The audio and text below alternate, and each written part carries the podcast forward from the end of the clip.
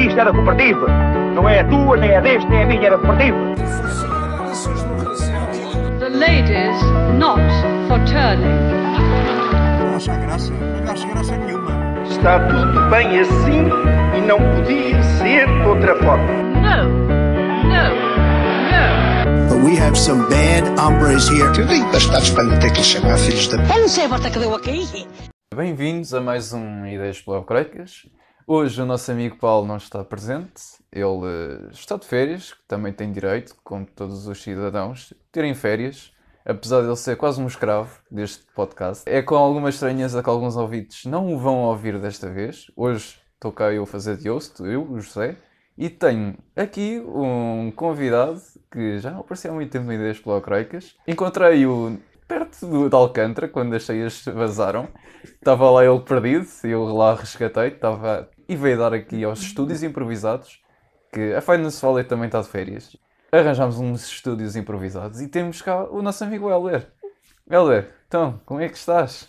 Bem, antes de mais, muito obrigado pelo convite para estar mais uma vez no vosso podcast. É com grande satisfação que aqui estou para mais uma discussão sobre de assuntos que verdadeiramente interessam para a sociedade portuguesa. Ok, certíssimo. Eu vou agora arrematar com os temas, com os três temas que aqui trazemos. Que aliás, eh, o Helder fez muita insistência para que sejam os temas de hoje, apesar de eu também concordar bastante com, com a temática. Vamos falar sobre o financiamento de faculdades. O Helder está muito dentro deste assunto. Vamos falar sobre o financiamento do ISCTE e da Nova versus o financiamento da Universidade de Lisboa. Vamos falar sobre o Orçamento de Estado e sobre o que aí vem para 2023. E este vai ser um tema bastante educativo para os nossos ouvintes. Vamos lançar aqui eh, novidades, antes se calhar do que a imprensa vai lançar. Aquela que é a importância do Ideias Pelaocroicas, que é estar um bocadinho se calhar à frente daquilo que se fala, que se fala no mainstream, ou falar de algo que não se fala no mainstream. Vamos também fazer, falar de um terceiro tema, que o Helder também faz muita insistência também para falar, que é sobre os casinhos que se têm andado a passar no, no governo, entre uh, uma demissão forçada de uma secretária de Estado do Tesouro, Alexandra Reis, e vamos falar também sobre um outro caso que envolve o Ministro da Administração Interna, João Cravinho, sobre um, um antigo caso, quando ele ainda era Ministro da Defesa, de um financiamento de, de um hospital, do Hospital Militar, e vamos abordar esses temas. E vamos começar então pelo primeiro, que é o financiamento do ISCTE e da Nova Versus, Universidade de Lisboa. Helder, podes começar então a rematar este tema. Bem, antes de mais, obrigado pelo remate, eh, José. De facto, nós quando olhamos para o Orçamento de Estado, e, normalmente os portugueses só têm conhecimento que o Orçamento de Estado é feito quando ele é apresentado na Assembleia da República, ali por volta do mês de outubro, mas o, exercício de, de orçamentação para o ano seguinte começa muito antes. E, e, portanto, nós, e quando digo nós, eh, as instituições de ensino superior, e neste caso a universidade do qual eu faço parte e que represento por fazer parte do Conselho Geral é a Universidade de Lisboa, nós teremos conhecimento daquilo que seria a dotação do Orçamento de Estado, ou seja, eh, as verbas provenientes de impostos que viriam para a Universidade de Lisboa no dia 9 de agosto de 2022, portanto, muito parecido, eu estava muito parecido com a situação do Paulo na altura, estava também de férias no Algarve. E, e recebemos a informação do, do, do, Conselho Diretivo do Instituto de Gestão Financeira da Educação da verba que seria supostamente atribuída para o ano 2023. O que, analisando esses valores, com base nos pressupostos em que se baseava essa distribuição, foi-nos foi-nos, eh, percebemos que estávamos a ser lesados, a Universidade de Lisboa estava a ser lesada e respeitada pelo não cumprimento do contrato de confiança assinado com o Governo para o quadriênio 2019-2023. Ou seja, é o próprio Governo que não cumpre o contrato de confiança, confiança esse que o Governo pediu que, que as instituições de ensino superior tivessem no Governo. E, portanto, aqui, uma vez mais, o Governo demonstra que não tem palavra honrada, porque, mais uma vez, um contrato que saberemos que não há nenhum pressuposto legal, mas há um princípio de confiança que deve existir entre o Estado, nomeadamente o Governo, e as instituições de ensino superior, e aqui não houve. O, o contrato de legislatura celebrado pelo Governo, é, entre o Governo e as instituições de ensino superior, as universidades e, os, e os politécnicos, estabelece que a partir de 2021, no caso da taxa de inflação média do ano anterior ser superior a 2%, o aumento da dotação das IES deveria ser superior a 2% ou igual àquela taxa. O Banco de Portugal isto de ter eh, professores catedráticos no, no Conselho de Administração permite-nos ter acesso a algumas informações privilegiadas. O Banco de Portugal estimou em junho que a dotação, que, que a inflação para 2022 seria de 5,9%. E a União Europeia, em julho, estimou o valor de 6,8%. Ou seja, são valores que não são das instituições de ensino superior, não são do governo. São de entidades autónomas ao governo, nomeadamente o Banco de Portugal e a União Europeia. Aliás, Este- os números do Ministério das Finanças ainda são mais baixos do que esses. Exatamente.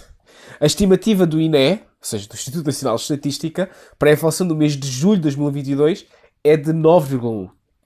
Estas estimativas tornam inexplicável que o Governo esteja a preparar o orçamento de 2023 com base num valor de inflação de 3,7, que era o valor que, que o Zé falava ainda agora. Deste modo, mantendo o Governo esta, esta proposta de orçamento de Estado que manteve e que foi aprovado, Eu tinha a ideia que era 4,3. o- o- nós em, em, julho, em agosto tínhamos este, estes Ah, em números. junho, em julho. agosto, ok. E- ou seja, eram os valores que tinham. Houve ali um ligeiro, ligeiro, ligeiro aumento, mas esses eram os valores expectáveis que tínhamos na altura. E E, na aliás, altura, um ligeiro aumento e foi muito ligeiro, porque 4,3% é um bocadinho lunático. Exato. E na altura nós dissemos que eh, era preciso apre- apresentar uma proposta. O que é que a inflação implica numa, insti- numa instituição como a Universidade de Lisboa ou como qualquer outra instituição? Da mesma forma que as famílias, quando vão ao- ao supermercado, se deparam com o aumento dos preços, as universidades também os deparam. Exatamente. E, portanto, o, o McTesh, para mitigar, digamos assim, os efeitos da inflação que as instituições estavam a sofrer, anunciou um- uma dotação de 3,7 a todas as instituições de ensino superior. Mas o valor não foi distribuído de forma equitativa e correta por todas as instituições. Existe uma diferença entre equidade e igualdade. Eu sei que há muita gente que pensa que é igual, mas não é. Primeiro, porque nesses 3,7 está incluída uma, parce- uma parcelada de 0,2. E onde é que vou buscar esses 0,2? É a compensação pela redução do valor das propinas, valor esse que decorre diretamente de alterações relativas que devem ser tratadas de forma independente. Ou seja, as instituições de ensino superior têm, têm as receitas próprias, que é uma coisa, e depois têm as receitas que recebem do Orçamento de Estado. O, o Governo, nos últimos 7 anos, portanto eu não vou aqui dizer se foi o 21º, se foi o 22º ou se foi o 23º, porque o partido foi o mesmo, fez- fizeram um conjunto de alterações que tiveram uma atuação direta, digamos assim, nas, nas universidades e nos politecas, nomeadamente no valor que poderiam cobrar de propinas aos seus estudantes. E, portanto, congelou esse valor, mas compensou esse valor. Portanto, esses 3,7 como que tese aumentou às instituições, já vem incluído o 0,2 que é a compensação pelo valor das propinas. Valor esse que não podia estar incluído no 3,7, porque devia ser 3,7 mais 0,2. ok? Porque uma coisa são as alterações relativas, outra coisa são os efeitos ah, da inflação. Coisas distintas. Agora explica-me qual é a diferença entre, o- entre essa situação e a situação que tem incluído o Isqueté e a nova. Imagina, nós, eh, nós temos. eh, como é que eu devo dizer isto? É porque eu não quero ir tão direto à nova e ao Isqueté. Porque tem uma razão de ser. E a- É, acho- é, é faculdades cujo nome não se pode pronunciar. Não, não, não, não podemos dizer, mas eh, para, ser, para ser honestamente correto, porque im- imagina, desde falou dos 3,7, o, o Mequetés optou por fazer uma discriminação positiva. Que é uma opção política. Claro. Distribuindo por cerca de 15 instituições um montante global que corresponde a 1% do valor de financiamento total de to- base de todas as instituições de ensino superior, onde está o Isqueté e a Nova. E eu já vou ao Isqueté e à Nova. Esta discriminação positiva não deveria ter sido efetuada à custa das restantes instituições. Ou seja, o Mequetés beneficiou 15 instituições. Não se sabe os critérios. Porque é que beneficiou essas 15? Universidade de Lisboa está incluída, a Nova e o ICA, em detrimento de outras que verdadeiramente também precisavam. E para tal, esse valor compensatório deveria ter sido adicionado ao total a distribuir a cada instituição. Depois de ter sido garantido que todas assegurariam um acréscimo de atuação orçamental com valor mínimo igual, pelo menos ao valor da inflação. Isto não aconteceu em, em nenhuma instituição de ensino superior. O que não são alvo deste mecanismo o aumento variável de 1%, ou seja, que é o caso da Universidade de Lisboa, que na prática garante apenas um aumento de 2,5%. Valor bastante abaixo do valor previsto pela inflação. Ou seja, o valor da inflação sabemos o que é e está aquém dos 2,5%. Aquém não, supera os 2,5%. A grave ainda é desse facto que o compensatório tem sido distribuído segundo uma forma distorcida, e agora vou à nova e aos que tem, uma forma distorcida que resulta de uma aplicação muito parcial da forma de financiamento das instituições de ensino superior que se encontra legalmente em vigor. Portanto, existe uma forma aprovada que o Governo não está a É cumprir. quase como uma fórmula do ISP. Exato. O Governo conhece a recomendação do Tribunal de Contas para que, nos termos da lei, fosse aplicada a fórmula de financiamento. ou a lei revogada ou era alterada. Não aconteceu. A tutela parece ter decidido não aplicar a fórmula em vigor, já que os seis parâmetros constantes da fórmula, o MECTES, o MECTES é o Ministério da Ciência, Tecnologia e Ensino Superior, apenas usa um. Ou seja, dos seis parâmetros, ele só usa um. Usar a fórmula, desprezando nomeadamente a quantidade e a qualidade do corpo docente, é uma operação que tortura os números, favorecendo de forma objetiva algumas instituições, nomeadamente a Universidade Nova de Lisboa, que aumenta a sua dotação em 5,88%, ou o ISCTE, que tem um aumento, curiosamente, de 8,84%. Ok? Ok. E a Universidade de Lisboa, eh, que aumento é que teve? Nosso aumento, 2,5%. Ok. A Universidade de Lisboa é a maior universidade do país.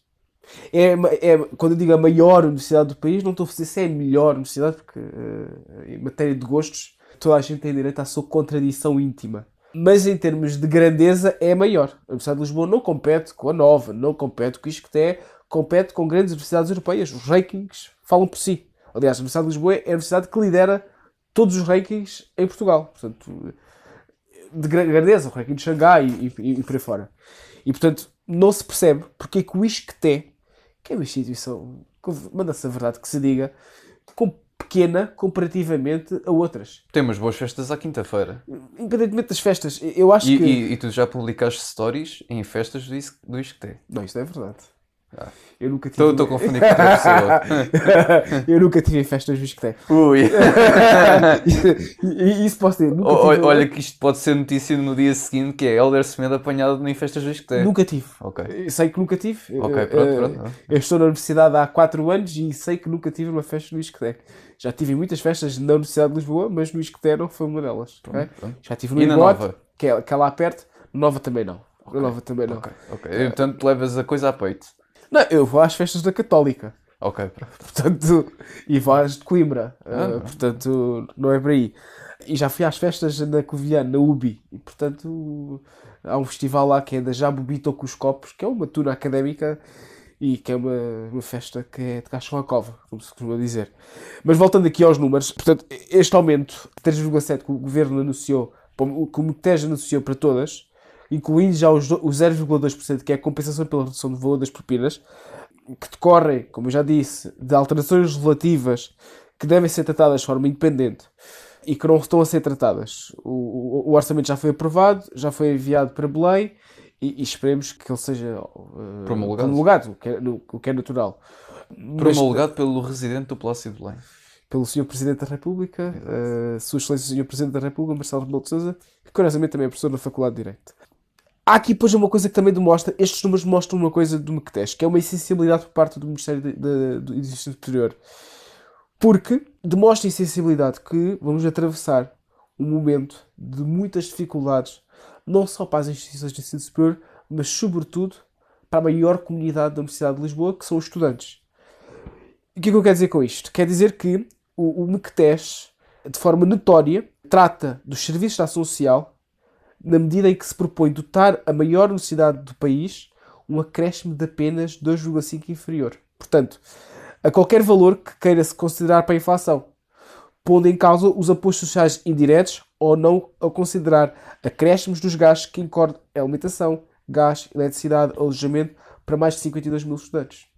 Agora, acreditas que em 2023 pode haver problemas de hum, pagamento de despesas por parte da Universidade de Lisboa? Sim, imagina, nó- nós temos. uh, A Universidade de Lisboa está a passar por uma dificuldade grande.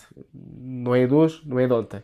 Atenção, não estou a dizer que, houve, que as, as contas da, da universidade foram, foram, foram mal geridas. Pelo contrário, uh, se tivéssemos, se tivéssemos tido outros reitores na, na Universidade de Lisboa, a situação não seria como está, seria muito pior. ok? E portanto, nós. Pelo menos não são os gestores dos hospitais. Sim, sem dúvida. A Universidade de Lisboa tem uma coisa boa. Os últimos três reitores, e, estou a ser injusto, três, vou aqui duplicar, seis, porque tendo em conta que a Universidade de Lisboa resulta de uma fusão eh, de duas instituições, a Universidade de Lisboa e a Universidade Técnica de Lisboa. Portanto, os últimos três da Universidade de Lisboa, onde incluo o António Corcherra, o Sampaio da Nova e o Barato Moura, e depois do outro lado o professor Ramon, eh, já falecido, e os outros, e o Corcherra do outro lado. Todos esses, e o atual reitor também, têm feito uma boa gestão da- de- dos dinheiros da universidade. E têm pensado de longo prazo, não adorando o futuro da universidade. E as dificuldades que temos tido decorrem sobretudo de fatores externos, que é a Universidade de Lisboa não controla o preço da eletricidade. A Universidade de Lisboa não controla o preço da água. A Universidade de Lisboa não controla das alterações relativas que são feitas em sede de Parlamento ou em sede de Governo. Quer dizer com isto? Que é, o Governo decidiu, há uns anos atrás, uma coisa chamada PREFPAP. Ou seja, que era um programa de regularização dos precários da administração pública. ok? Só que essa regularização dos precários da administração pública tem um custo. Não estou a dizer que é mau, vamos aqui, não. Muito bem regularizar a situação dos precários que existiam nas instituições de ensino superior. Só que esse dinheiro tem que vir de algum lado. E o que é certo é que a Universidade de Lisboa ainda não recebeu essas verbas. Têm sido feito pagamentos para regularizar essas situações através das receitas próprias. Receitas próprias essas que utilizávamos para fazer pagamentos de apoios indiretos e por aí fora e por aí fora, que ultimamente não temos conseguido fazer. E a Universidade de Lisboa pode autonomamente aumentar as propinas? Não. Vamos lá ver como é que funciona. Uh, uh, nós temos uma, temos uma lei que determina qual é o valor da propina que se deve cobrar aos estudantes. Ok. Em que há um valor um mínimo e um valor máximo. Nós temos autonomia dentro desses, desses, desses, desses valores. Não podemos nem cobrar abaixo do valor mínimo, nem acima do valor máximo. Ok? E qual é o valor máximo neste São momento? os 697 euros. Que a Universidade de Lisboa co cobre esse valor. ok? Que E fica esse aquém. valor não foi atualizado, por exemplo, com a inflação? Não. Está congelado. Ok. É uma proposta do Orçamento de Estado. Ok, ok. Não só pe- pela primeira vez na história da democracia, nós temos uma coisa que também, que os mestrados passam a estar também congelados. ok? Nós temos uma situação de, de nem todos os estudantes, ou seja, enquanto que na licenciatura a procura é grande, e portanto quando a procura aumenta, nós conseguimos reduzir o valor do, do desculpa usar esta linguagem economicista, conseguimos reduzir o valor do serviço porque o custo do serviço é repartido por mais pessoas. ok? Nos mestrados isso não acontece. Nas licenciaturas sim. Mas nos, nos mestrados não acontece. Nós temos mestrados que, como têm pouca procura, o valor dessa propina é razoavelmente um bocadinho mais alto. ok? Por exemplo, o mestrado de Direito e Gestão. Como a procura é pouca, ou seja, a quantidade é de, pessoas que, utiliza, que querem ir para essa área é pouca, essa propina é ligeiramente mais alta. ok? A vez de ser os normais 1500 euros, são os 7000 euros. ok? Porque é maior, eh, é, é menor, aliás, e portanto varia. E o governo decidiu, através da proposta do Orçamento de Estado, congelar o valor dos mestrados. ok? Em que temos situações de mestrados que, no caso do Instituto Superior Técnico, que é uma, uma unidade orgânica da Universidade de Lisboa, em que existem mestrados na área das engenharias a 800 euros, ou seja, muito próximo do valor da, da licenciatura, ok? que é a única escola do país com valores de mestrado em engenharia mais baixos do país, ou seja, a FEUP, Coimbra, a UBE, nenhuma tem mestrados a 800 euros. Não, não há mestrados a 800 euros em lado nenhum. ok? O mestrado em estudos clássicos na Faculdade de Letras custa 1500 euros, mas a engenharia custa 800 euros. O que é desproporcional. Porquê? Porque do ponto de vista das saídas profissionais, uma engenharia tem muito mais a- a absorção no mercado do que mestrados em estudos clássicos e por aí fora. Portanto, há aqui uma desproporção dos serviços. Mas lá está, mas isso decorre de alterações esquizofrénicas que existem. A expressão foi bem utilizada. Alterações esquizofrénicas que existem no Parlamento de pessoas que não percebem o que é, que é a gestão dos dinheiros públicos. E, não me que tomam- admira, não me admira que hajam pessoas no Parlamento que não percebam minimamente de gestão pública. Não, quem, quem defende, quem defende, ah, quem defende a redução do. oh, Quem defende, aliás, não é a redução, quem defende a abolição das propinas, ok? Não compreende como é que as instituições de ensino superior são financiadas. Primeiro Exatamente. ponto. Segundo ponto, exigir que o país, na, situa na situação que estamos atualmente, tenha que fazer esforços, recuperar uma TAP, recuperar um Serviço Nacional de Sa- Saúde e financiar a 100% o ensino superior, acho demagógico. Atenção, eu concordo que o, o- o sistema de ensino superior é o único sistema no país que não é financiado a 100%, ok? Que decorre de escolhas, não, de, não deste governo, não do anterior, mas de escolhas que têm mais de, de três décadas, ok? Foi assim decidido. E uma parte é sempre colocada em cima dos portugueses. Ou seja, os estudantes que decidam estudar no ensino superior pagam uma parcela desse custo. E, fruto das últimas alterações que tem havido, sobretudo de, de elementos de algumas virtudes partidárias, que não percebem como é que o sistema funciona. Porque fica giro no Twitter, vamos acabar com a propina, mas depois corremos o risco de a bancarrota que tivemos em 2008, aconteça novamente. 2011. 2011, exato. Mas começou em 2008. Ou seja, a, a bancarrota que tivemos em 2011 corre o risco de correr novamente. E portanto estamos a vender sonhos a uma geração que daqui a uns anos vai ter que ser, eh, vai ter que ser, eh, vai ter que ser pensado. Nenhuma universidade portuguesa quer o fim das propinas. Nenhuma. ok? E dir-me, ah, mas as associações académicas estão a favor. As associações académicas são fruto, esse pensamento da abolição da propina é, é uma política que, por um lado, Populista. populista, porque vem, vem da década de 90, quando a propina foi fortemente eh, eh, introduzida no nosso sistema, sobretudo pelos governos E porque também não percebem de gestão. Sim, nem vou por aí. Nem, nem vou por aí.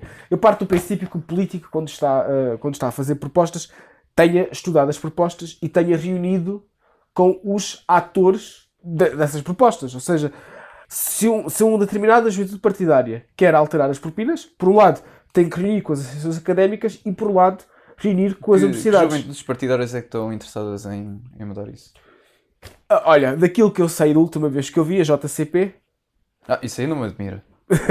a JCP, ainda muito com aquela linguagem do, do, do PREC, E do, Ah. do dos porcos do capital. Pois, Camarinha Grande é nossa. Ou é de Moscovo, não sei. O Bloco de Esquerda, barra Juventude do Bloco de Esquerda, eles não têm bem uma juventude partidária. Eles, basicamente, o Bloco de Esquerda é um partido de jovens. Sim. A Juventude Socialista e eh, uma parte da JSD. Eu lembro-me que havia. Há uma parte da JSD que é, que é, que é a favor da abolição das propinas, que eu ainda não bem. São aqueles que não percebem bem de gestão dentro do PSD. Sim, mas atenção, o Partido Socialista e o PSD têm sido con- con- concedâneos com essa ideia de que a propina não é para acabar. Aliás, eu gostei muito da proposta. Do, a, Ministra do Ensino Superior fez uma coisa bem, que é. existe uma divisão na sociedade portuguesa, ou no, no ensino superior português, não na sociedade portuguesa, porque, convenhamos, vamos lá dizer isto. O português comum, vamos lá a um café. Ok? Ah, Eu, eu, eu vivo no Príncipe Real e, portanto, se for ali ao 1800, que é uma pastelaria que existe ali no, no, no Largo do Rato, e o Largo do Rato não é suspeito, e se forem à pastelaria e se perguntarem aos portugueses que vão ali de manhã e se perguntarem então o que é que acha de acabarmos com as propinas do ensino superior? ok? A opinião dos portugueses é muito favorável. ok? Os portugueses que são favoráveis à abolição da propina são, primeiro, uma grande maioria de pessoas que Os duques. Os duques são, são capazes, não querem pagar porque estão ali há muito tempo. Mas ni- ninguém, vamos lá ser sinceros. Porquê que vamos acabar com. Eu acho que, eu quando entrei no ensino superior, a propina era 1100 euros. Agora Igual está, minha. agora está nos 600 euros. Exato. Reduzir mais que isso é um absurdo. ok? Seria uma, eh, uma tamanha injustiça e egoísmo os estudantes, os jovens, estarem a pedir um esforço ainda maior àqueles que trabalham. ok? Portanto, vão trabalhar. Não é? Trabalhar, pá, há trabalhos de verão, não falta aí. Eu, eu sou do Algarve, portanto posso dizer isto, que é, eu não conheço, são poucos os jovens no Algarve que durante as férias de, de verão, ou as férias da Páscoa, ou as férias do Carnaval, não estão a trabalhar. Pá, vão trabalhar. Viva! Um bom conselho, um bom conselho para os jovens. Pá, eu agora, agora, senhor. sou, agora sou um pouco populista. Pá, mas estamos a falar de Ah, 600 O euros. populista é o contrário. O populista é aquele que exige que os outros paguem as propinas por, por eles mesmos e não trabalham. Porque, eh, vamos lá ver bem, a propina são 600 euros. Tu estás a ser é realista. Pois, é é porque nós temos na, na no, no ensino superior português, temos pessoas que não trabalham, ok? Dizem que não têm dinheiro para pagar propinas. É pá, mas depois, desculpa, eu, eu, eu fico uh, estremeado com isto, que é, estão sempre em festas juiz que tem esta gente toda. E da nova. É da nova. As pessoas que não querem, as pessoas que querem acabar com propinas estão sempre em festas. Calma aí. Eu tenho 30, 40 euros para comprar a pulseira, para beber álcool à fartazana, mas não tenho dinheiro para injetar. São 60 euros por mês. 60 euros por mês. E portanto, o ordenado mínimo aumentou. Não sei se, se- se repararam nos últimos, eh, nos últimos anos. O ordenado mínimo está nos 700 e poucos euros. É um ordenado ok? a servir cafés na Marina de Vila Moura. ok? Ele paga a propina e ainda lhe sobra, não é? Porque a Marina de Vila Moura agora paga muito mais do que pagava há uns anos atrás e, portanto, Olha, para falar em dinheiros e, e afins, quero trazer. Era um bom ponto para trazer o segundo tema, que é os 500 mil euros de indenização a Alexandra Reis, que trabalhou durante 4 meses afincadamente na TAP e depois teve uma car... eh, resignou ao cargo. Eu tenho aqui também o- os dados. Eh, eh, Foi tornado público o- a carta que a TAP enviou a Alexandra Reis. Ela renunciou ao cargo e recebeu 500 mil euros de indenização O que é estranho porque quando uma pessoa resigna ao cargo, é ela que deixa o cargo. Não é a TAP que a despede. Ela foi para outra empresa pública e depois dessa empresa pública tornou-se agora secretária de Estado do Tesouro. Entretanto, foi demitida, ou aliás, demitiu-se, entre aspas. O Fernando Medina fez ela demitir-se, tecnicamente. Se calhar o que a imprensa vai dizendo, não é? E, e pronto, e ficamos com esta sensação de que isto será que é uma ponta do iceberg? Eu, eu não, acho que não. Eu, eu conheço a maior parte dos eh, membros que estão no governo e, e, e sei que são pessoas sérias e portanto sei que não estão não, não são não estão dessas nem Fernando Medina é um vigarista como as pessoas dizem não é não é mas eu sou suspeito eu, eu, eu sou um apoiante fervoroso de Fernando Medina mas e é um homem sério o Pedro Nuno Santos também o é e o António Costa também é que, uma vez mais, é apanhado na curva por uma coisa que não conhecia. Quem, quem indicou o, o- nome, ou quem tem a responsabilidade por indicar as pessoas da, da- da equipa do Ministério das Finanças, é o, o Ministro das Finanças. Não há uma escolha direta ou pessoal do Primeiro-Ministro para indicar quem é que será membro do, do, do- Ministério das Finanças. O, ministro- o Primeiro-Ministro Ela escolhe- foi nomeada para secretária de Estado do Tesouro. Exatamente. E portanto, o Primeiro-Ministro aqui, o Primeiro-Ministro aqui, neste assunto em concreto, não tem nenhuma interferência. Pode ter, mas não é o estilo do António Aqui Costa. seria Fernando Medina apenas. É, Exatamente. Não é o estilo do António Costa interferir nestas coisas, porque o António Costa não se preocupa com. O António Costa Será? até é bastante conhecido por aguentar as pessoas. Sim, exatamente. E portanto, o António Costa aqui eu coloco à parte. Mas há aquele ditado português, né? Diz-me com quem andas e dir-te-ei quem és, não é? E há aqui situações um pouco estranhas. Eu vi hoje de manhã a Ana Gomes tentar hum, fazer aqui um, um escândalo Mas grande. Ok, ok. Sim, Vamos sim. lá aqui esclarecer. Mas já há uma coisa que a TAP tem que esclarecer, que é, eu sou um, de- um- um- um- um defensor da intervenção que o Estado fez na TAP e fui sempre um defensor, quer ainda nos tempos quando Eh, estávamos... na- Sentes-te orgulhoso e contente de que três, dos 3 mil milhões de euros, 500 mil euros foram para pagar uma imunização? Eu sabia que parte da verba que injetamos na TAP serviria para pagar compensações de despedimentos que iam-se fazer aos trabalhadores. Claro. Ok. Isso, aí, sabia. isso aí tudo. Isso sabia. Não sabia que uma parte significativa desse valor seria para pagar uma administradora, que acho um absurdo. Mas eu, eu volto, há uma questão que temos que ir atrás, que é, antes, antes de falar dos 3 mil milhões de euros e, e- e do valor que ontem foi divulgado que, 3.500 milhões que o, o governo vai injetar este- já esta semana uh, cerca de 980. 900, é um valor que já estava previsto. Ou Sim, seja, sim, sim. Chama-se execução orçamental. é uma Exatamente, tranche, chama-se execução orçamental. Portanto, Exatamente. eh, é a última tranche que faltava. E que não tem interferências com os casinhos que possam haver. Exato, exato. Para já é, é muito mau quando a oposição a única coisa que tem a apontar são esse tipo de casos, ok? Esses casinhos é, é matéria para se falar em cafés, é matéria para se falar eh, em as associações cívicas e não sei o que mais. Agora, o maior partido da oposição tem que apresentar uma alternativa que ainda não foi capaz de apresentar. ok? Portanto, isso é um ponto. Relativamente à questão da TAP, há uma questão, há uma dimensão política e há uma dimensão jurídica. ok? E ainda é muito cedo para tentar eh, aduzir uma ou outra. Porquê? Porque, primeiro, isso que tu acabaste de dizer, a senhora foi despedida ou despediu-se? Ela despediu-se. Não pode, Segunda- ser, não pode ser as mesmas coisas. Porque uma coisa é que a senhora disse que a TAP despediu-lhe. É- Foi aqui a carta, a carta- eu posso, eu, tenho- de Estado- eu posso a pôr o link, eu posso pôr o link, que isto aqui tem mesmo um link sim. para a publicação que foi feita na CMVM. Mas é exato. uma informação sobre a renúncia de membro do Conselho de Administração. Exatamente. Uma renúncia de um membro do Conselho de Administração não é indicada pelo. Acho que é mesmo indicada por ela mesma. Ela é que se re- resigna ao cargo, segundo aqui o que está escrito. Agora, que ela era membro vogal do Conselho de Administração e apresentou ao dia de 28 de fevereiro de 2022 a carta de renúncia. Sim, mas eh, há aqui uma coisa que temos de. Ela era funcionária da TAP e membro do Conselho de Administração. São coisas distintas. Esses 500 mil euros são de onde? São do quê? Aí, Ok? é, sim, aqui o que se diz é que é uma indemnização. Indemnização porquê? Por ter feito parte do Conselho de Administração ou por ser funcionária?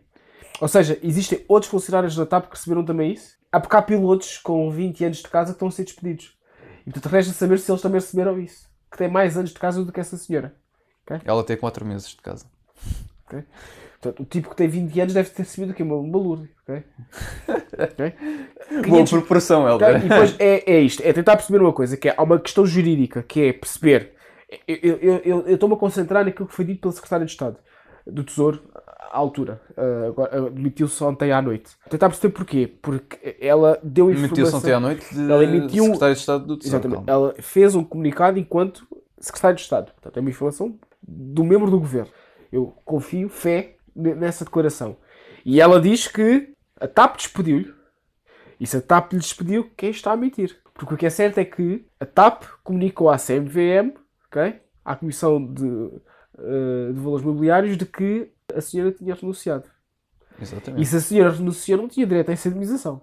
Exatamente. Ok? Pois é, aqui é que está a É porque a dúvida. indemnização diz o seguinte: a indemnização- ela falou- Aliás, o que está publicando a CMVM é o que está ali escrito. Exatamente. O que a senhora disse foi: a TAP despediu-lhe E, e, vou, e, compensou-lhe e vou pôr os links disto. e compensou-lhe os salários Sim. que supostamente receberia, o que é normal.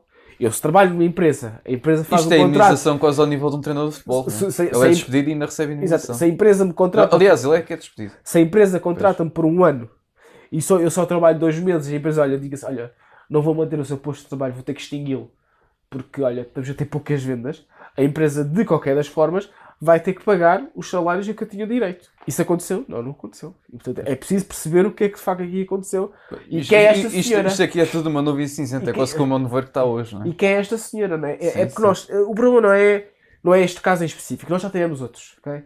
Há, há este, há o outro. Eu gostava que tu me falasses sobre o caso do ministro do João Gomes Cravinho, que indicou um senhor que tinha gasto algum dinheirinho a mais em despesas no hospital militar e foi conduzido para outro cargo numa empresa pública. Será que nos conseguias dar assim um insight sobre isso? Bem, antes de mais, nós em direito temos um, um princípio basilar que é o. em Segredo de Justiça. esse, esse não é muito respeitado. Não é por. Não é no, por, no não- último episódio deste Pela Troicas nós falámos um bocadinho sobre esse não é, não é pelos juristas, não é pelos advogados, é, muitas vezes é pelo próprio Ministério Público, mas isso é conversa para outro, para outro vigário.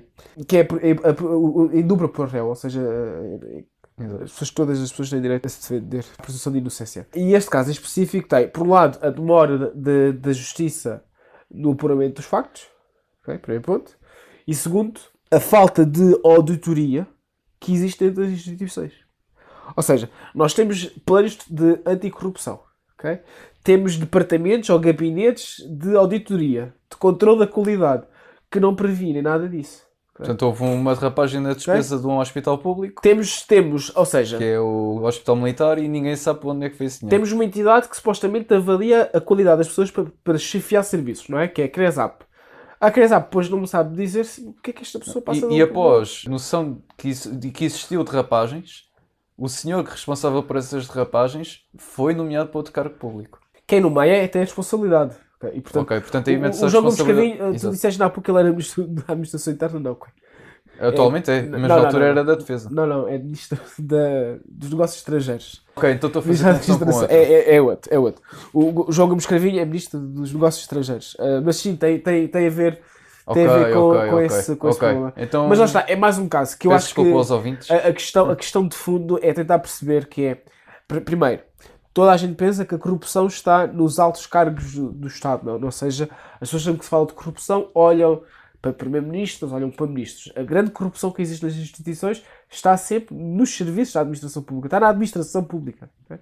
Eu tive de perto, tive ligações com uma Câmara Municipal e apercebi-me diretamente da corrupção que havia nos departamentos do urbanismo das várias câmaras municipais do Algarve. E, portanto, a corrupção está aí. E faltam planos próprios, e quando digo próprios, eficazes, ou seja, não basta existir um plano a previne-se aquilo, previne-se aquilo, que depois na prática nada serve.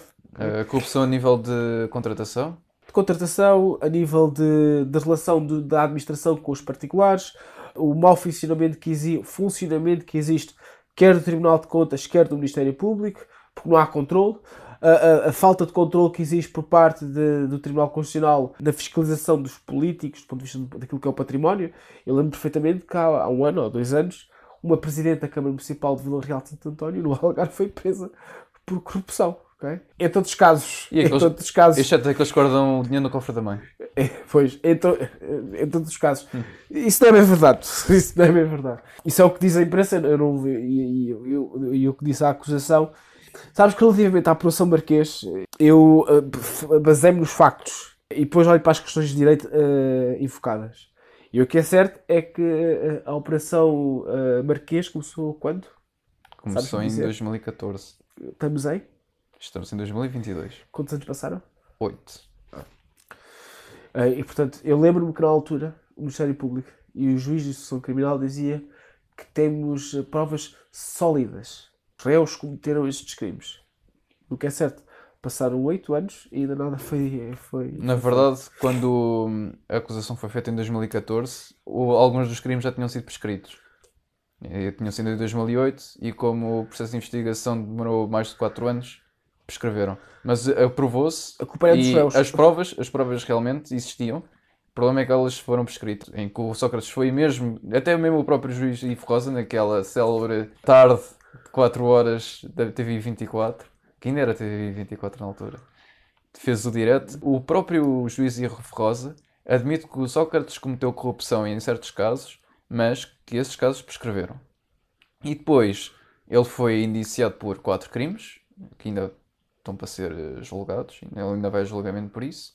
Há também a situação de que o próprio juiz Ivo Rosa cometeu um erro. Eu, aliás, no outro podcast, que estava com o Paulo, eh, a própria disse, que foi o facto de ele não ter sido indiciado pelo crime de fraude fiscal, porque ele não declarou de cerca de 2 milhões de euros. Sim, mas o crime de. de- Sim. Mas bem, não é do, do, só da Operação Marquês que estamos aqui para falar. Ok, sim, sim. Outro sim. assunto, outro há, assunto. há- há outros casos, há outros casos que a gente pode falar e, e agora também vamos ter eh, o início do novo ano e com isto início do novo orçamento.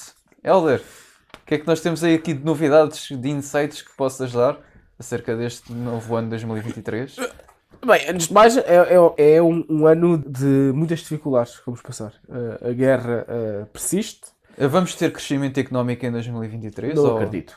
Pois. Eu acho que vamos entrar Acho que já numa somos fase... dois, acho que já somos dois a acreditar no mesmo. Acho que vamos entrar numa fase de estagnação. Mas, mas o Fernando Lina ainda acredita. E o Centeno, e aliás eu tenho que trazer esta história, o Mário Centeno, o, Ronaldo das Finanças, como era conhecido há uns anos, ele quase que impingiu ao Fernando Medina para ele ter Ronaldo- crescimento. Deixa-me só dizer aqui uma coisa. Ronaldo das Finanças, mas não cobrou a 500 mil euros por sair do governo. Está bem? Exato, exato. Ao menos isso, ao Há menos uma isso. diferença. É aqueles que são Portanto, servidores ele públicos. impingiu Aqueles que são Sim, servidores sim. públicos e aqueles que se servem eh, do serviço público. Mas pronto. que o Fernando Medina, o, como nós aqui carinhosamente no Ideias Explora Coreica chamamos de Ricardo Quaresma das Finanças, vai ter que mandar uma bela de uma trivelada para tentar fazer cumprir o orçamento que delineou, não é?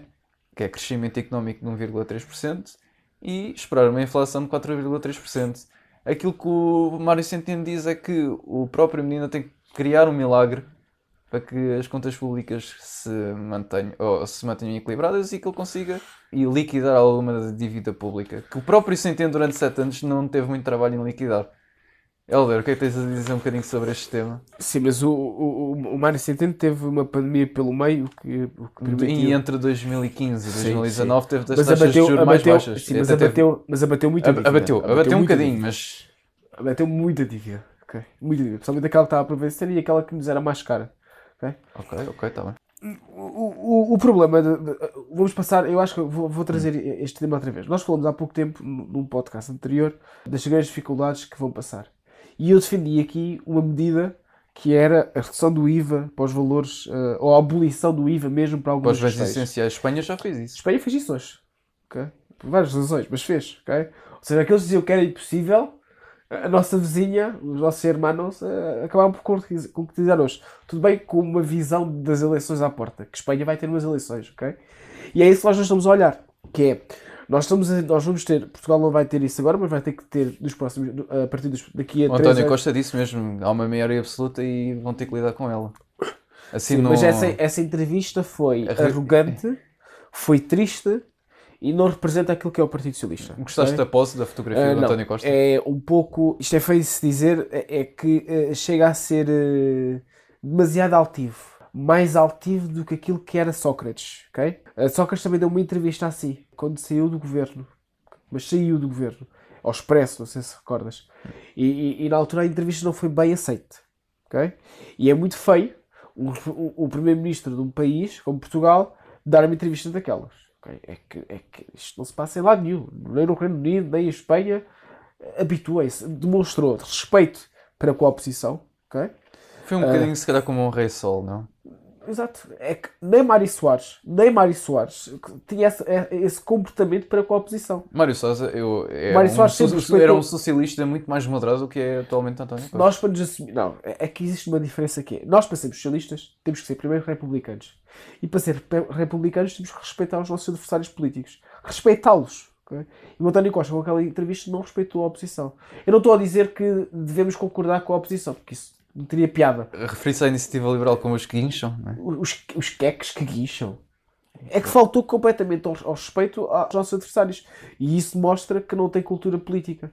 Um republicano não faz isso. E nós não podemos dizer que somos republicanos convictos e depois fazer, dar aquele tipo de entrevistas. E mais, haver muita gente dentro do Partido Socialista que concorda com aquele tipo de posturas. Não é o António Costa que eu votei, não é o António Costa que eu sempre apoiei desde quando ele era Presidente da Câmara de Lisboa e espero que não seja o António Costa dos próximos três anos. E portanto espero que aquilo tenha sido um devaneio passageiro das cheias. E pronto, eu sei que ele ficou com problemas em casa, ficou ele como ficou todas as pessoas que viviam em Lisboa, e espero que aquilo seja uma irritação gritante por ter, ter tirado a água da garagem e que dos próximos meses não, não seja aquele tipo de comportamento, porque não é o António Costa que eu conheço e não é o António Costa que eu era um gostaria de ter nos próximos três anos. Que eu e o Paulo falámos um bocadinho sobre o tema das cheias. Helder, que, que insight é que podes dar, se calhar, um bocadinho sobre esse tema? Porque também ainda não soube a tua opinião sobre o- E que passou-se muita coisa, passou-se realmente muita coisa. Eu e o Paulo fizemos uma análise no, em episódios passados sobre o que é que os antigos presidentes da Câmara de Lisboa investiram em saneamento. Carmona Rodrigues, o, an- o anterior, António Costa Medina, investiu também num canal de saneamento entre, acho que foi entre Chelas e Santa Apolónia, e essa zona, por pura das coincidências, em 2022 não alagou.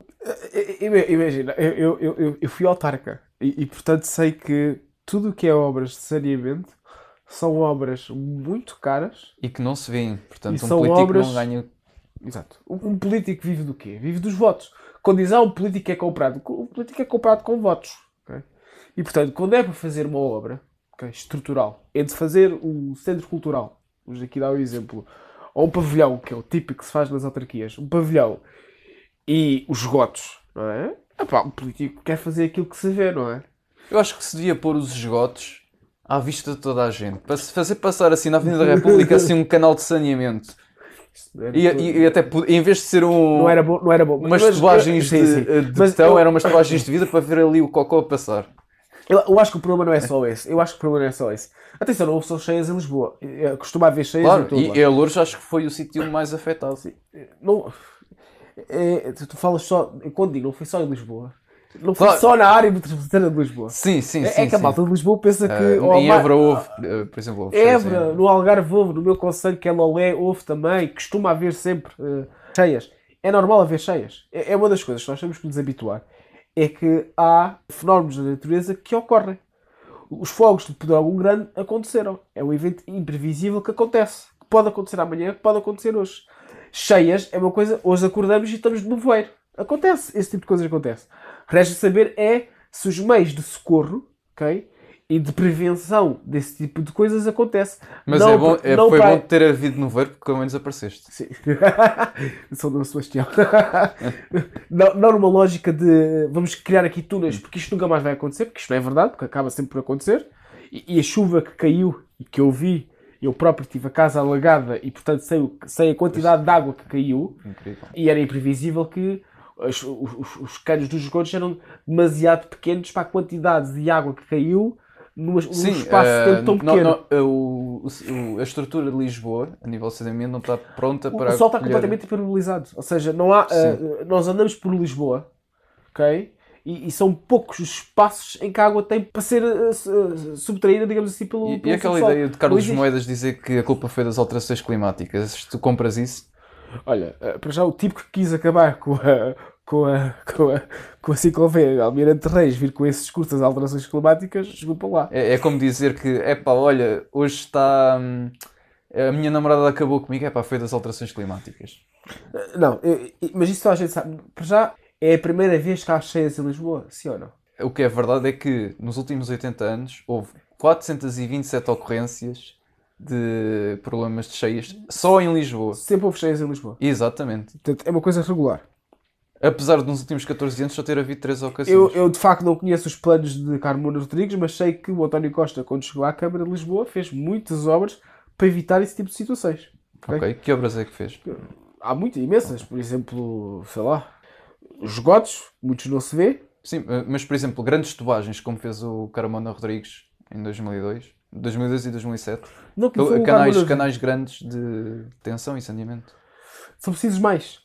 Precisos Aliás, mais. agora há um projeto novo que é. precisos mais. é até Alcântara, até Alcântara vão Lisboa, fazer Lisboa, mesmo- Lisboa está assenta em colinas, não é? Sim, O sim, sim. E portanto, a água quando cai do cimo para baixo. claro, e tem que ir sempre um lado. eh, eh, no sítio onde é Alcântara, aquilo era o Rio Alcântara. Exatamente. E portanto, sempre que, eh, mesmo com os tubos, a água tem que ir para algum lado. ok? portanto. Sim, sim, sim. Vai claro. para o rio, o rio sobe. ok? É uma questão de, de física, não é? Portanto, O, mesmo o, que o, tubos, o Paulo explicou há uns os, tempos os tubos, vão, faci- os tubos- sim, os tubos vão facilitar a água a chegar ao rio. Ou seja, vai deixar de ser necessário haver estragos em muitas zonas da cidade. Mas as zonas per- perto do rio vai sempre acontecer, ok? Vai sempre acontecer. Claro, Portanto, claro. é uma coisa que temos que estar habituados. O que, o que é que vamos fazer com a quantidade de água que cai num pouco espaço de tempo? Vamos quê? Pô-los em caixas de carvão e quando a maré baixar voltamos a pôr no Eu rio? acho que tínhamos de fazer como o António Guterres, era arregaçar as calças e ir pegar em baldes. António Guterres. tu nunca vi, eu não viste aquela imagem do The Times quando ele apareceu lá em cima de um balde com as calças arregaçadas? Ah, não vi, não vi. Portanto, O António Guterres vai estar na Universidade de Lisboa no dia 6 para receber o prémio Universidade de Lisboa. Portanto, deixo-vos aqui o convite que tem sido, ele sim, um republicano e um socialista de, ar- de alma e coração, em que adotou a, a agenda das alterações climáticas como a agenda do, de- do nosso tempo para agir. Eu agora disse tempo de agir, não sei porquê, mas é mais forte que eu. Mas ah, tem feito algumas alterações e acho que é bom e é positivo. Agora, do ponto de vista daquilo que a Câmara podia fazer, é nas alterações climáticas, pá, isso é uma desculpa que toda a gente dá e que fica bem. Mas é uma Lisboa- desculpa preguiçosa. Ok? Resta saber se daquilo que são o- o- os bombeiros estiveram muito bem, a Proteção Civil também esteve muito bem. Resta saber se, do ponto de vista operacional, ou seja, do ponto de vista daquilo que é a limpeza das sarjetas e por aí fora, se estava bem feito. ok? E se não está, temos que corrigir isso. Claro. Muitas vezes esquecemos. Limpar o mato, esse tipo de coisas, na altura dos fogos, também nos esquecemos muitas vezes. Quando digo muitas vezes, é que nós, nós tendemos sempre a culpar. Ah, a culpa é da Câmara, a culpa é da Junta, a culpa é, é do Estado. E muitas vezes temos terrenos que nem sequer limpamos, nem sequer sabemos, queremos saber daquilo. Portanto, acho que o Estado somos nós, a República somos nós. E portanto temos que começar a preocupar-nos com ela de forma. E portanto esse, esse tipo de, de situações acontecem, que é. Nós não podemos dizer assim, é um fenómeno das alterações climáticas, mas o Carlos Moedas, ele por si só, não é capaz de minimizar ou mitigar os efeitos das alterações climáticas em Lisboa. É um comportamento que tem a ver com toda a gente. Quantas pessoas, vivendo na- nas alaias, pegam no carro para ir para a Parque das Nações para, para o Vasta Gama? Em vez de ir de metro, fazem isso. Quantas das pessoas usa regularmente, e quando digo regularmente é nas deslocações para casa-trabalho, trabalho-casa, de transportes públicos? E aquelas pessoas que Poucas usam pessoas. regularmente o jato privado para ir para, o- para as cimeiras do clima. Eu Não sei. Então, isto é foi uma parte. Mas isso é um evento extra- extraordinário. Portanto, um jato não faz. Não, é- Mas, por exemplo, os grandes líderes têm o seu jato privado. Sim, mas eh, nem- vamos por aí. porque É um jato. Tá bem, tá bem. Eu acho que passa, passa na, na Holanda, os, os líderes políticos vão, vão de bicicleta para, para o trabalho. Isso é um bom exemplo. Isso é um bom exemplo, realmente. Quantos líderes políticos tu conheces que vão de E há, bicicleta? e depois há o Marcelo Rebelo de Sousa que renova a frota. Tirando o Fernando Medina, que vai de bicicleta para, para a Câmara ou para o Ministério, ia para a Câmara, não sei se continua a manter no Ministério. Quantos políticos conheces que vão de bicicleta para. para... Pois, Qual e aqueles que, dão, a- É, a- que falam das alterações climáticas e não dão um exemplo. O Marcelo Sousa agora renovou a frota de carros. É um problema, 33 é um carros. problema do exemplo, que é os nossos políticos não dão exemplo à, à Mas, sociedade. mas olha, eu fico orgulhoso de saber que os meus impostos vão para comprar um belo GLC para o Sr. Presidente da República. O Presidente da República não pode andar propriamente de bicicleta, não é? Mas, Por razões de mas segurança. pode andar de calções de bem. Por razões de segurança. ok? Por razões de segurança. Mas. Mas é o Presidente da República, é um carro. Está bem, está bem. É um carro. Pois. Outro tema. Olha, tu trouxeste uns livros, eh, gostavas de falar deles? Eu, eu, eu, eu tinha sugerido, no- no- eu, eu, eu, eu sou da Faculdade de Direito e, portanto, gosto muito de. Nós, na Faculdade, gostamos muito de promover livros, porque Livros. ach- achamos que sem ler as pessoas ah, não, não evoluem. Eu, eu sou, um, como o António Costa disse, eu sou um queque de esquerda, não é? E os queques de esquerda não, é, não veem televisão portuguesa. Uh, uh, veem, veem a BBC e veem a CNN. E ouvem o Ideias pela Croicas. E, e ideias pela crónicas. O CNN eh, americano, não, não o português. E portanto traço- trago aqui dois livros. Do, um é publicados pela imprensa da Universidade de Lisboa, que é uma imprensa nova, eh, tem cerca de 5, 6 anos. Dois, li- dois livros. Um chama-se Apagar Fogos, Lições sobre a Crise Financeira de 2008 a 2011, do Ben Bernanke, Prémio Nobel da Economia deste ano. É um livro muito bom e que retrata, lá está, o livro retrata, é é uma história contada por três pessoas, uma eh, que esteve na Reserva Federal Americana, outra que esteve eh, como secretário de Estado do Tesouro e outra que esteve no, no FMI e que lidaram com a crise financeira nos Estados Unidos por causa da queda do Lehman Brothers. Parece interessante. E portanto é, é, é um livro muito. mu- que, eh, portanto, eles analisam as causas da crise, por que razão causou e, e que dano causou e se de facto foi, foi necessário.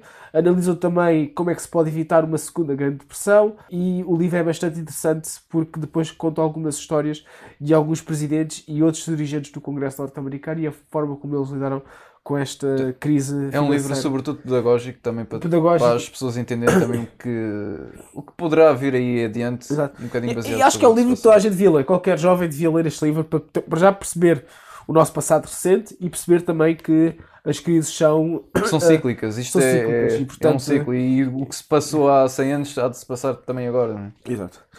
O outro é um livro ah, um bocadinho mais antigo que este. Do... É um livro que é um, é um livro. Como é que eu devo dizer isto de forma pomposa? É um livro que é requisito obrigatório ah, na política inglesa. Ah, eu, eu vim de, de, de Inglaterra este, esta semana e, e, portanto vim com um livro de lá. O livro, o livro é também da imprensa da Universidade de Lisboa. Foi um livro que me foi oferecido e é um livro chamado A Constituição Inglesa, do Walter Bagehot, e que, por um lado, explica como é que o sistema de governo funciona no Reino Unido, ok? a Constituição viva do Reino Unido e a Constituição escrita do Reino Unido, e depois a, a- a repartição de poderes que existe, porque o livro depois fala exatamente como é que os poderes estão concentrados no Parlamento. A rainha depende do Parlamento, o governo depende do Parlamento. A o rainha não, agora é o rei. ah, ah, Desculpem, o, o rei, o rei, na altura que o livro foi escrito, também era uma rainha, era a Rainha Vitória, e eu ainda não me habituei que temos um novo rei.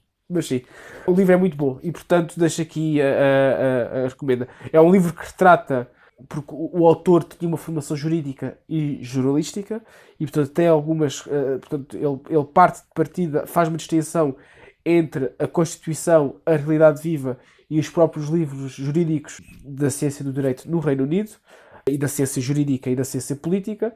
Tem um estilo muito próprio de escrita que é o estilo de Bajot, que é único, ou seja, eh, ele tinha uma maneira própria e uma metodologia muito, muito própria de, de, de escrever, e depois vai buscar, lá está, aquilo que são os eh, pilares da política ocidental, que é os clássicos, nomeadamente Aristóteles, Cícero, Político, Montesquieu, eh, Stuart Mill, Burke e Tocqueville. E portanto é um livro bastante interessante. Ora, isto é uma ótima forma de acabar um podcast, Helder. Gostei de ter aqui. Vou desejar a todos os ouvintes que, que vão ver este podcast e vão ouvi-lo. Tenham também um bom ano, que entrem com o pé direito no ano 2023. Vão precisar muito desse pé direito, porque realmente entrar com o pé esquerdo nunca é bom sinal. E aguentem com a crise, que isto, a crise vem aí. Meus caros, não poupem nas idas hoje que tem a nova, que é aquilo o conselho do Helder. Corroboras? Sim. Ora, isto está. Atenção, eu quando digo para que pouparem, que é Não bebam whisky. Não, não, não, não digo que jo- acho que o whisky faz bem. Eu acho que quando pensamos de o Estado deve ser repensado e, e que devemos deixar de ser, eu peço desculpa o termo que vou utilizar, deixar de ser egoístas, de pensar. Não tens que pedir desculpa, Helder. Portanto, Podes eu- dizer. Aqui, eu, eu, eu quero, eh, quero. Eu sou estudante. Entre pagar 600 e pagar nada, eu prefiro pagar nada, como é óbvio. Mas eu tenho que estar ciente de que se eu não fizer um esforço mínimo que estou a começar a minha vida, eu sei quando me reformar, tenho direito a uma reforma e tenho direito a usar a minha reforma, sei lá, ah, nos Açores. E vou usar a minha reforma nos Açores. Os Açores é péssimo porque aquilo tem, tem muito sol. E tem muita umidade. Vou para Tavira, ok? Ou então fico em Vila Moura, que é de onde eu sou. Epá, as pessoas têm que ser sensatas, que é, nós temos um conjunto de condições de que a universidade, a propina zero é uma luta da década de 90. a universidade portuguesa não é o que era na altura. Portanto, as coisas evoluíram bastante. As condições, a qualidade, a- quantidade aumentou imenso. E, portanto, o valor que se paga atualmente é um valor justo. Mais que justo, até. E, portanto, temos de deixar de ter essa, essa demagogia de que tem que, tudo ser, tem que ser tudo público. Porque depois vamos ver bem, se for tudo público, o hospital, a escola, a- a- a- o, o Estado vai buscar dinheiro aonde? ok? É porque é uma coisa básica da economia. Os recursos são limitados. Não são ilimitados. Há uma diferença nisto. Eu tenho 20 laranjas, só tenho 20 laranjas. Por mais que eu corte aquilo em mil peças, estarei, terei sempre ali as 20 laranjas. É mil peças, mas são 20 laranjas. E é isso que as pessoas não percebem. Vamos tributar os lucros extraordinários. Os lucros extraordinários são isso, são extraordinários. E depois tem esse problema. É porque as receitas do ensino superior são receitas permanentes. São, receita, são, são despesas ordinárias. Mas E quem, os te- lucros quem teve muitos lucros isso. extraordinários foi o Estado. Sim, o Estado não tem lucros. Mas lá está. Não, não, não, o- quando se fala disso, fala-se da EDP, fala-se dessas grandes companhias. Que os lucros extraordinários que se tanto falam não são extraordinários, são lucros ordinários, que é a, EDP tem subsidiárias. E esses lucros vêm dessas subsidiárias. das próprias subsidiárias. Das próprias subsidiárias. Eles têm lucros é nos países onde têm os lucros. Porque a EDP é em. Portugal dá prejuízo. Exatamente. A operação da EDP em Portugal dá prejuízo. A EDP dá lucro nos Estados Unidos. ok? Dá lucro noutras, noutras Por zonas. exemplo, a Galp quando extrai petróleo, extrai petróleo não é em Portugal. Portugal Pois não, não, Pois, Portugal não exatamente, exatamente. E acho que muitas das pessoas que, da- que criticam e que são muito apologistas dos lucros extraordinários não têm a mínima noção como é que funciona uma entidade em, em cadeia. Portanto, um- não, não, não entendem a cadeia de valor de uma grande empresa. E muitos dos lucros que as empresas fazem são em setores que não estão sediados em Portugal. E por não estarem sediados em Portugal, não são tributados em Portugal, ponto final. As pessoas não têm bem noção. Ah, eles arrancam o petróleo todo e não pagam os lucros. Esses gajos. Essas pessoas que pensam assim É- é- é- isso, não isso- têm a não- mínima noção que tem- os impostos são pagos no sítio onde se têm os lucros. É o princípio da, territori da territorialidade territorialidade. fiscal. Eu, eu acho que as pessoas têm que ter noção. Falta um conjunto, mas, isso, a culpa também é dos nossos políticos que são demagógicos quando vão para a comunicação social falar. Exato. Ok? E portanto, eu- o que se pede é uma oposição, não é? Ou um poder que faça o contraverso, que é atenção, isto não são lucros excessivos, porque se estivéssemos a falar de uma operação, sei lá, eh, de laranjas no Algarve, em que a operação é toda ela feita em Portugal e os lucros são daqui, faz normal, se houver lucros excessivos aí, possa haver uma coisa. Mas eu sou contra os lucros excessivos. E eu vou explicar porque é eu sou contra os lucros excessivos. Porque se estivermos a falar de empresas que nunca necessitaram de apoio do Estado para nada, se aquela empresa tem um lucro excessivo, E Acho- porque acho elas passaram injusto- no último anime de pandemia, tiveram fechadas. exatamente. E agora de repente começam a ter lucros. Ah, estás a ter lucros excessivos. Comparado com os últimos dois anos, estás a produzir muito mais. Ai, vamos mas é já te tirar metade do dinheiro. Que é o que o Estado faz, não é? E se fizer isso, quando a empre- a empresa passar dificuldades, espero que também. Pois. E depois, e depois admiram-se. Então, mas foi à falência porquê? Não é? Isto agora estou a fazer já a previsão para o próximo ano. Né? Isto vai- não vai ser nada fácil para nós. Não é? Isto vai- vão ser anos difíceis, Helder. E, e nós estaremos cá, o Ideias pela Coreicas estará para também acompanhar a situação para o novo ano que aí vem e para o novo ano que virá. Helder, gostei de ter aqui e, e, que, e que estejas cá mais vezes connosco no próximo ano. Eu é que agradeço. Prometo desde já que não serei Dom Sebastião, ou, seja, não verei só em dias de nevoeiro. Eh, prometo que verei no próximo episódio. E, e estarás cá connosco, certamente, Exatamente. grande Helder. Olha, muito obrigado. Obrigado. E foi mais um Ideias pela Croicas. Esperem pelo próximo episódio, porque eu, o Helder e o Paulo também esperaremos por ele. Obrigado. Ideias pela Croicas.